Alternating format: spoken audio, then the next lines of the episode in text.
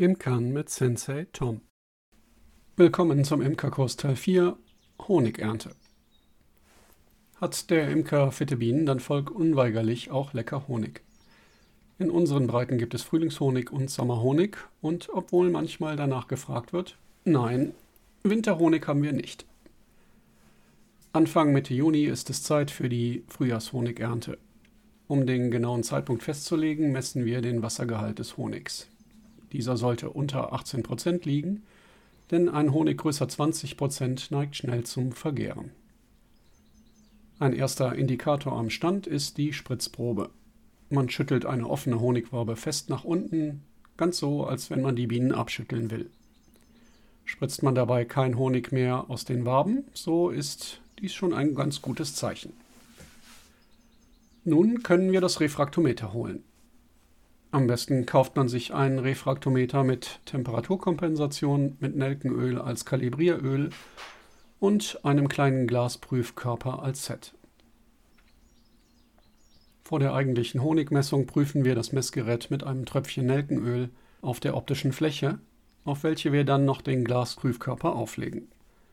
Schaut man nun durch die Optik, dann sollte die Phasengrenze zwischen Öl und Wasser auf 19,6% zeigen. Mittels Stellschraube kann nachjustiert werden. Nun Refraktometer leicht feucht abwischen, wieder trocknen und wir können den Honig vermessen gehen. Für diesen brauchen wir den Glasprüfkörper nicht mehr.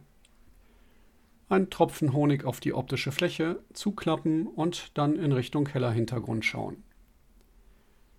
Aber die feuchte Verteilung im Honig ist nicht homogen. Hier gilt, von unten nach oben und von innen nach außen wird es feuchter.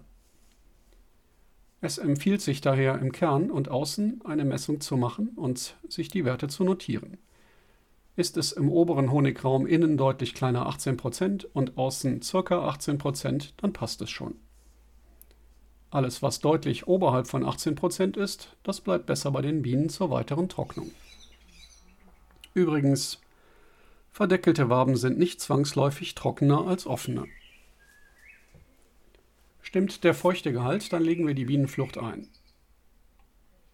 Optimal funktioniert die Variante mit Raute. Honigräume abheben, Bienenflucht mit Raute nach unten über dem Sperrgitter auflegen und dann die Honigräume wieder drüber aufsetzen. Am nächsten Tag sind die Honigräume dann weitestgehend bienenfrei und wir kommen daher morgens und holen die Honigräume ab. Dazu ist keinerlei Schutzanzug notwendig. Wir stellen eine leere Beute auf einem umgedrehten Deckel bereit mit einem weiteren Deckel. Nun ziehen wir die erste Honigwabe aus dem Honigraum und klopfen die letzten paar Bienen ab und stecken die Wabe in die neue Kiste. Immer schnell den Deckel drauf und schließen, damit die umherfliegenden Bienen den Honig nicht finden und keine Räuberei auslösen. Ist die Kiste voll, Ab damit ins Auto und dort bienendicht hinstellen. Als neue Kiste dient uns nun die leer geräumte Honigraumkiste und weiter geht's, bis alle Kisten absolut bienenfrei im Auto oder im Anhänger sind. Will man nicht so schwer schleppen, dann kann man auch kleinere Kisten verwenden oder die Kiste nur halb voll machen. Die Bienenfluchten verbleiben auf den Bienen, sodass diese überhaupt nicht mitbekommen, dass gerade der Honig abgeholt wird. So bleibt es für alle stressfrei. Nun zur eigentlichen Honigernte im Schleuderraum. Der Raum ist vorbereitet. Er ist sauber mit Wasser und Strom. Entdecklungsgeschirr, Doppelsiebe, viele Eimer und die Honigschleuder sind vorbereitet. Am besten legt man den Fußboden mit Folie aus. Die geschlossenen Kisten mit den Honigwaben kommen in den Raum und dann wird dieser bienendicht verschlossen. Nun kommt jede Wabe zuerst auf das Entdecklungsgeschirr und wird mit einer Entdeckelungsgabel von den Wachsdeckeln befreit. Das Wachs der Deckel wird in den Auffangschalen des Entdecklungsgeschirrs gesammelt. Heruntergelaufener Honig läuft davon durch ein Lochblech in den Auffangbehälter darunter. Anschließend kommt jede Wabe in die Honigschleuder, darauf achten, dass gegenüberliegende Waben in der Schleuder etwa gleich schwer sind, denn sonst gibt es ordentlich Unwucht beim Schleudern. Beim Schleudern selber wird erst langsam geschleudert, bis sich die Außenseite halb geleert hat. Dann wird jede Wabe gedreht und nun schneller geschleudert. Anschließend nochmal die Wabe wenden und die erste Seite erneut diesmal schneller ausschleudern. Aber Achtung, zu früh zu schnell und die Waben können zerbrechen. Aus diesem Grunde haben die Waben auch Edelstahldraht, um sie für den Schleudervorgang zu stabilisieren. Hat man es mit Dickwaben zu tun, dann sollte man diese mit einem großen Messer vor dem Schleudern auf Form zurückschneiden.